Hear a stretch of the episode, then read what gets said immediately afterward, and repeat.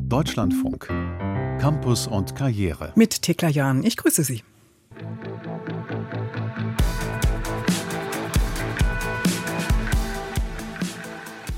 Microsoft 365 an Schulen.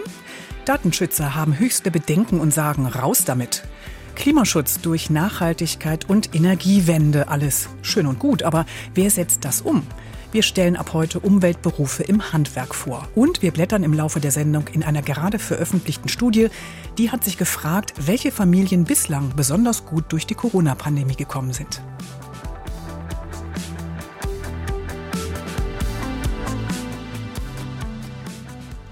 Aber zunächst blicken wir kurz nach Bochum. Dort haben sich gestern Abend Studierende der Ruhr-Universität geweigert, die Zentralbibliothek zu verlassen, aus Protest gegen die Kosteneinsparungen der Verwaltung, denn die will jetzt über Weihnachten und Neujahr die Bibliothek komplett schließen und dann täglich nur noch bis 21 Uhr abends statt bis Mitternacht öffnen, um Personal- und Heizkosten zu sparen. Und das obgleich NRW der Bochumer Uni für die gestiegenen Energiekosten zusätzliche 4,8 Millionen Euro zur Verfügung gestellt hat. Die Protestler blieben gestern bis mitten in die Nacht. Der Sprecher der Bochumer DGB Jugend, Matthias Mehnert, begründete die Aktion. Wir haben Geld vom Land bekommen und trotzdem zahlen die Studierenden dafür wieder. Zum Beispiel sind Studierende an der RUB eben nicht immer nur Vollzeitstudenten, die morgens um 9 an der Uni auftauchen, 18 Uhr gehen, sondern es sind auch viele Menschen, die tatsächlich Vollzeit arbeiten und vielleicht erst um 18 Uhr an die Universität kommen. Und deren Studienzeit wird dadurch halt schon sehr eingeschränkt. Protest an der Bochumer Uni-Bibliothek. Die Studierenden wollen bis Mitternacht lesen. Eigentlich ist das doch eine gute Nachricht.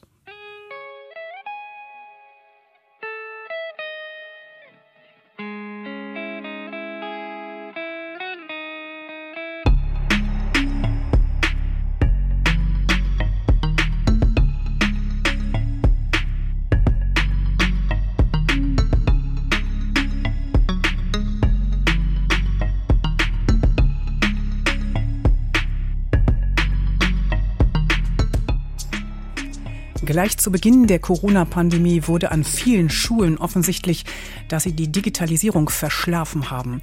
Wie Schulen online kommunizieren können und Schüler und Lehrer gemeinsam in einer Cloud arbeiten. Darum hatten sich die Verantwortlichen gar nicht gekümmert. In der Not griffen viele Schulen dann auf die Produkte von Microsoft zurück, zum Beispiel auf Office 365, ein Softwarepaket mit Textverarbeitung, Tabellen, Grafiken und der Videokonferenzsoftware Teams. Das war praktisch und oft komplett kostenlos. Der Datenschutz aber blieb auf der Strecke. Damit ist jetzt Schluss. Die Online-Office-Anwendungen müssen aus den Schulen verschwinden, berichtet Kai Rüßberg. In einer Stellungnahme sagt Microsoft Deutschland, die datenschutzrechtliche Relevanz sei minimal und die Datenverarbeitung industrietypisch und datenschutzrechtlich neutral. Das behördliche Verständnis von Datenschutz sei ein wörtlich dogmatischer Selbstzweck. Dem widerspricht der staatliche Datenschützer Brink. Schüler seien in der Obhut des Staates und müssten besonders geschützt werden. Unsere Probleme in Bezug auf Microsoft-Produkte haben wir insbesondere in Bezug auf die Transparenz der Verarbeitung bei Microsoft. Aber es spielen auch weitere Fragen eine Rolle, insbesondere zum Beispiel Datentransfers, die in die USA stattfinden oder generell die Frage, ob Microsoft nicht Produkte auch für eigene Zwecke einsetzt, also insbesondere in der Schule Inhalte der Kommunikation zu Unternehmenszwecken nutzt. Zudem würden Konzerne wie Microsoft die Nutzungsdaten ihrer Software kommerziell verwerten und unkontrolliert weitergeben können. Für die Familien, aber auch die Lehrkräfte könnte das negative Konsequenzen haben. Wir konnten tatsächlich nicht die Transparenz über die Datenverarbeitung gewinnen, die notwendig sind, um solche Produkte verantwortlich einzusetzen. Das ist zum Teil der Komplexität der Programme geschuldet, die Microsoft einsetzt, insbesondere wenn sie als sogenannte Software as a Service laufen, also aus der Cloud heraus arbeiten. Das hängt aber auch schlicht und ergreifend damit zusammen, dass Microsoft aus unserer Sicht noch nicht genügend Willen hat, diese Transparenz herzustellen. In einer Stellungnahme sagt Microsoft Deutschland, die datenschutzrechtliche Relevanz sei minimal und die Datenverarbeitung industrietypisch und datenschutzrechtlich neutral. Das behördliche Verständnis von Datenschutz sei ein wörtlich dogmatischer Selbstzweck. Dem widerspricht der staatliche Datenschützer Brink. Schüler seien in der Obhut des Staates und müssten besonders geschützt werden. Die Schülerinnen und Schüler sind ja nicht freiwillig und aus Jux und Dollerei in der Schule, sondern weil es eine Schulpflicht gibt. Das heißt, die müssen da sein. Dementsprechend muss der Staat in besonderer Weise darauf achten, dass er die Schülerinnen und Schüler, wenn er sie per Schulpflicht in die Schule holt, dann dort nicht in ihren Rechten verletzt. Schulen, die weiterhin die Produkte von Microsoft einsetzen, droht, dass sie bei Klagen möglicherweise schadensersatzpflichtig werden, warnt Brink. Aber trotzdem, die Software wird auch weiterhin an vielen Schulen eingesetzt, so wie in Wiesbaden berichtet Bildungsblogger René Scheppler per Videokonferenz. Natürlich hier in Wiesbaden haben wir die Situation, dass noch die ein oder andere Schule, ich würde sagen eher im kleineren Bereich, 10 und 20 Prozent höchstens, noch mit den äh, Produkten von Microsoft arbeiten. Der Gesamtschullehrer kennt diese Zahlen aus seiner Mitarbeit in der örtlichen Gewerkschaft GEW.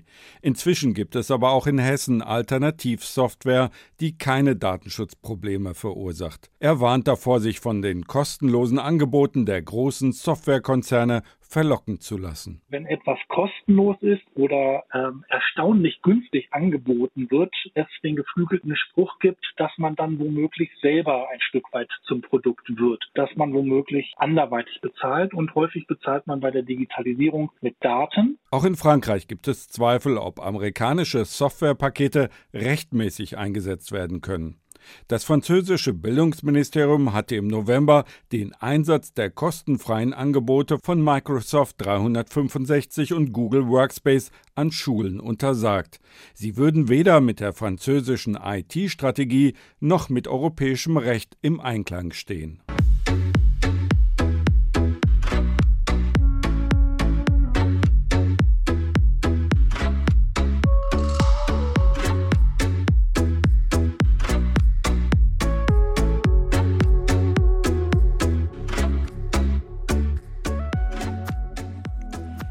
Welche Faktoren entscheiden darüber, ob Familien es schaffen, die Pandemie gut zu meistern, Kinder und Jugendliche in ihren schulischen Leistungen nicht zurückfallen?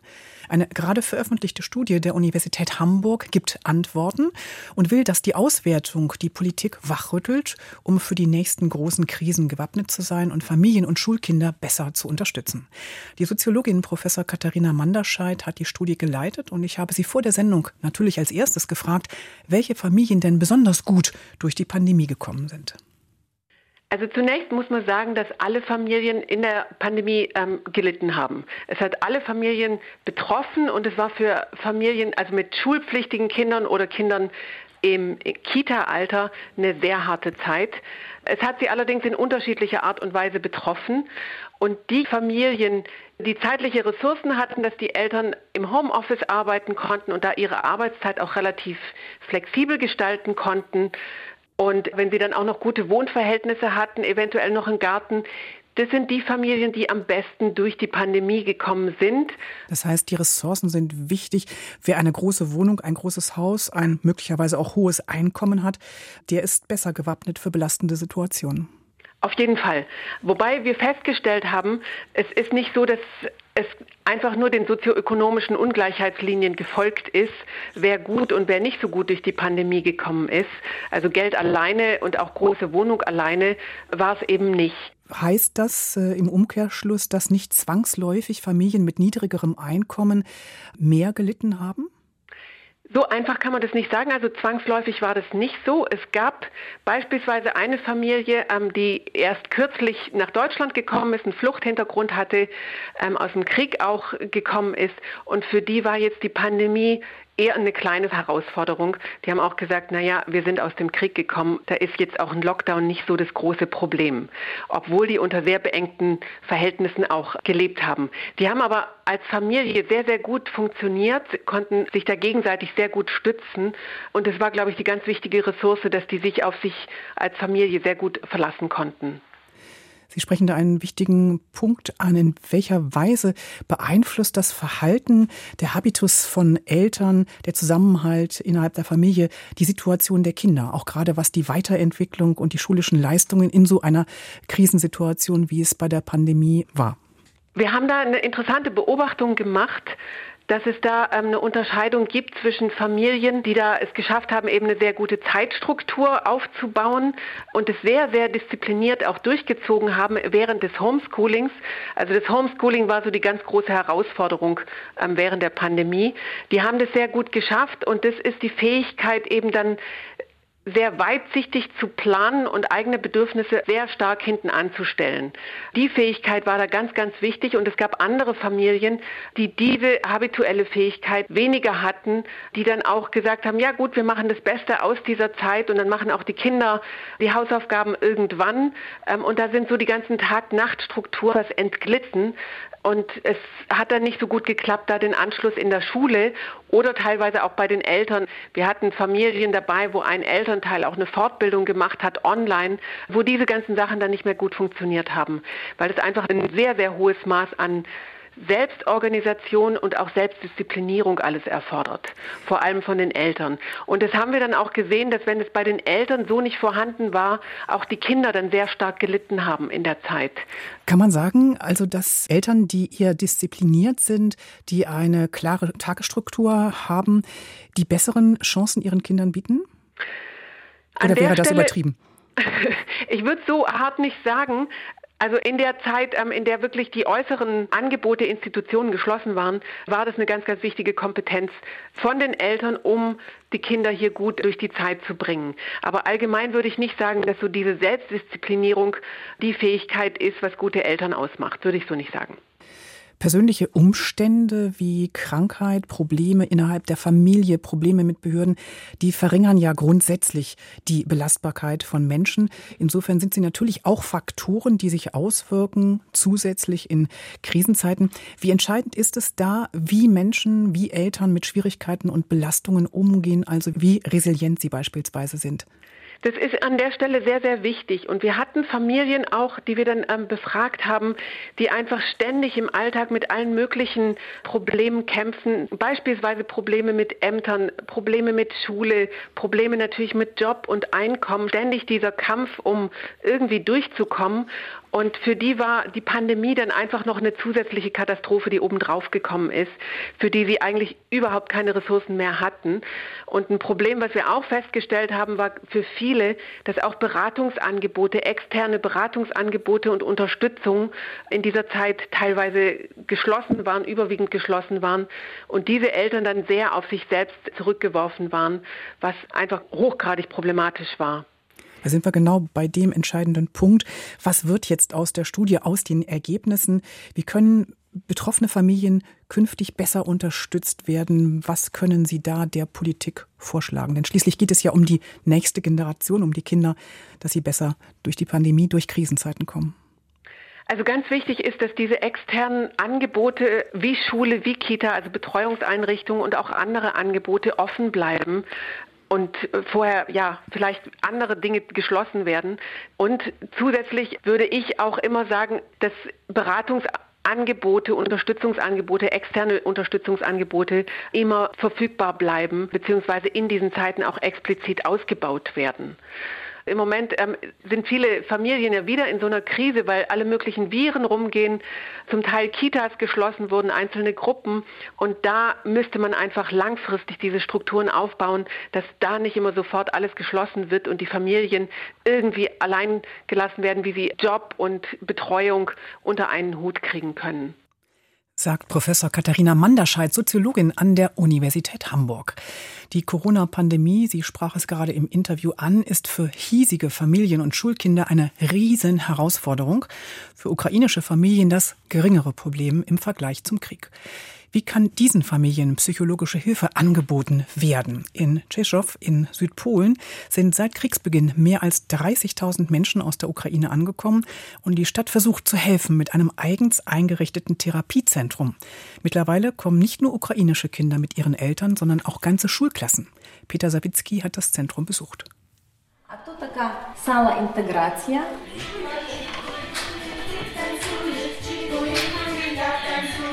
Lächelnd öffnet Marta Lutschko-Heschewa eine Tür. Zwei Frauen stehen mit Kindern im Kreis, singen und klatschen in die Hände. Quer durch das großflächige Zimmer liegen Schaumstoffwürfel verteilt. An einer Wand sind Klettergriffe angebracht. Darunter liegt eine Matratze. Was einem Nachmittag in einer gewöhnlichen Kita gleicht, ist als spielerische psychologische Hilfe für geflüchtete ukrainische Kinder gedacht, erklärt Marta Lutschko-Heischewa. Die Frau um die Mitte 40 trägt Jeans und einen blauen Pullover.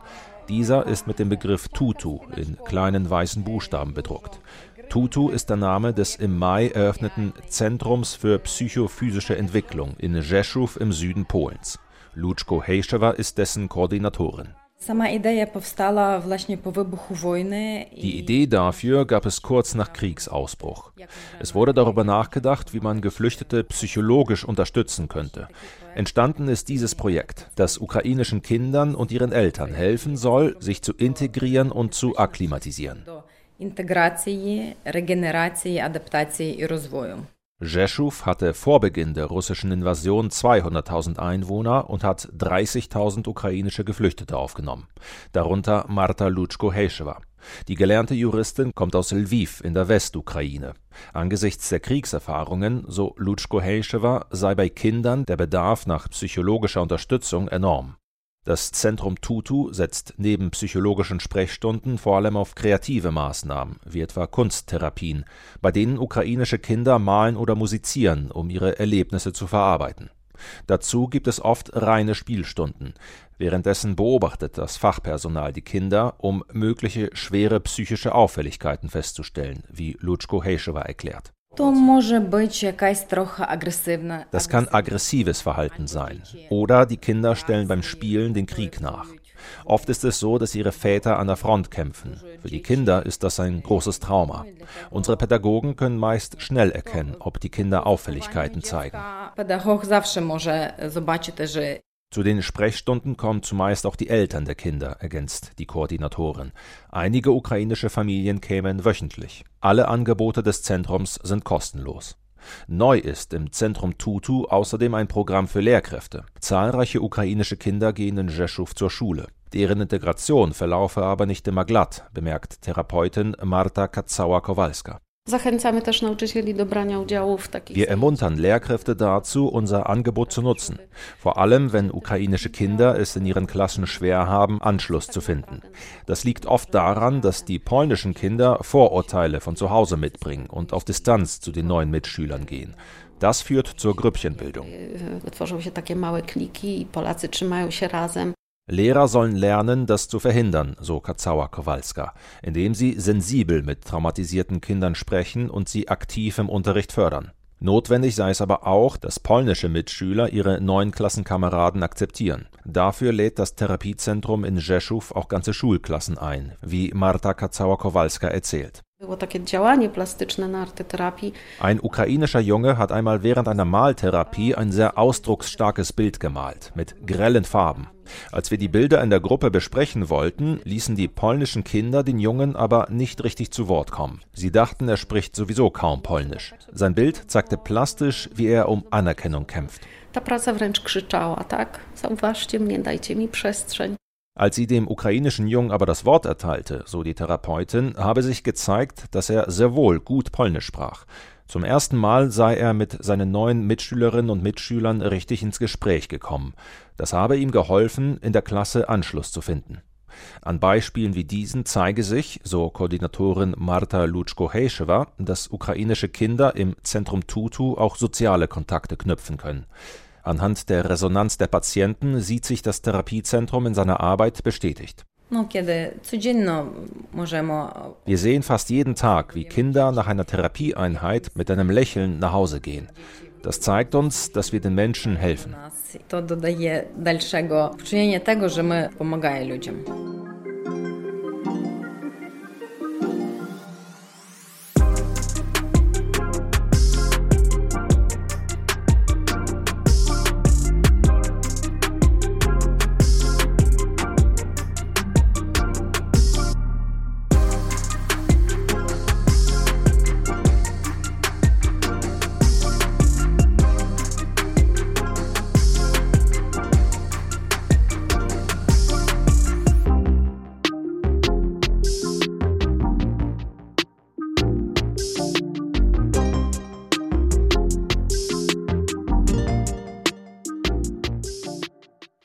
Reden ist das eine, Handeln, das andere.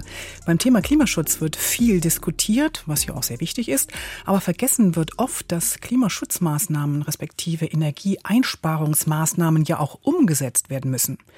Geisteswissenschaften, Soziologie oder Politologie helfen da nicht weiter. Hier kommen Berufe ins Spiel, die Theorie und Handwerk verbinden.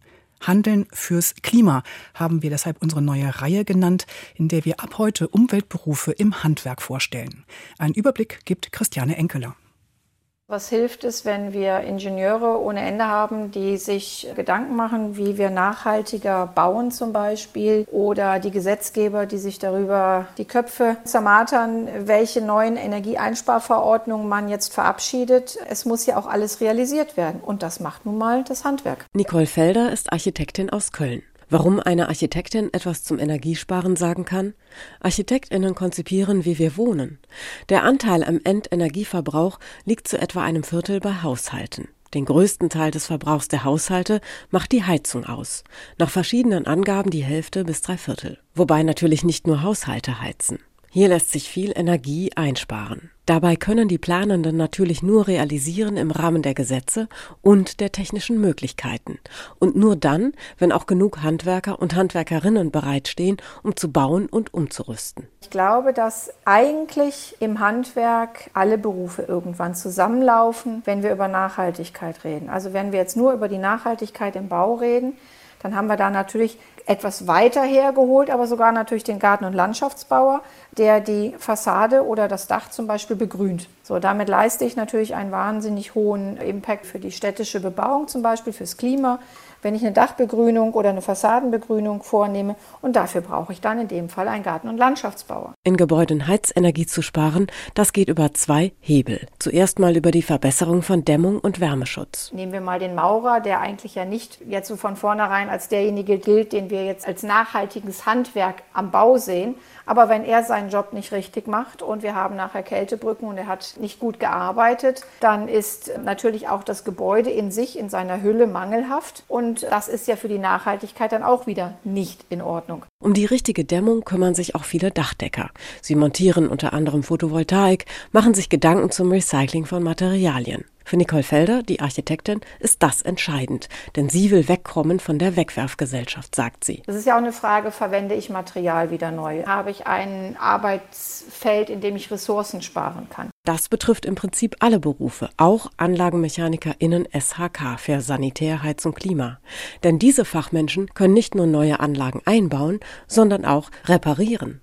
Sie können auch den Energieverbrauch optimieren. Das bedeutet zum Beispiel das Einstellen der Heizkurve, den Einbau von hocheffizienten Pumpen, einen hydraulischen Abgleich und, was die erneuerbaren Energien angeht, den Einbau von beispielsweise thermischen Solaranlagen und Wärmepumpen. Wer sich auch um die Anlagen kümmert, der Elektroniker für Gebäudesystemintegration. Ein ganz neuer Beruf und interessant für alle, die sich für Smart Home interessieren. Diese Systeme reagieren auf Umweltbedingungen und auch aufeinander. Architektin Nicole Felder sieht das nicht nur positiv. Brauchen wir wirklich, um diese Energiewende umzusetzen, um unser Gebäudeenergiegesetz zu erfüllen, brauchen wir da wirklich diese immense Technik? Und ich wünsche mir natürlich von der zukünftigen innovativen, kreativen Generation vielleicht wieder ein Stück rückwärts zu denken. Sprich, welche Baustoffe stehen denn vielleicht in Zukunft zur Verfügung? Es gibt also nicht den einen richtigen Weg, sondern es geht darum, unterwegs zu sein. So lässt sich Nachhaltigkeit auch im Unternehmen selbst und im Umgang mit Materialien üben. Wer Energie einsparen möchte, verbessert die Dämmung oder die Heizungs- und Klimaanlagen. Ansetzen lässt sich an vielen Stellen. Handeln fürs Klima. Umweltberufe im Handwerk. Am kommenden Dienstag geht es weiter in unserer Reihe. Wir stellen einzelne Berufe vor. Und das war's von Campus und Karriere für heute mit Thekla Jan.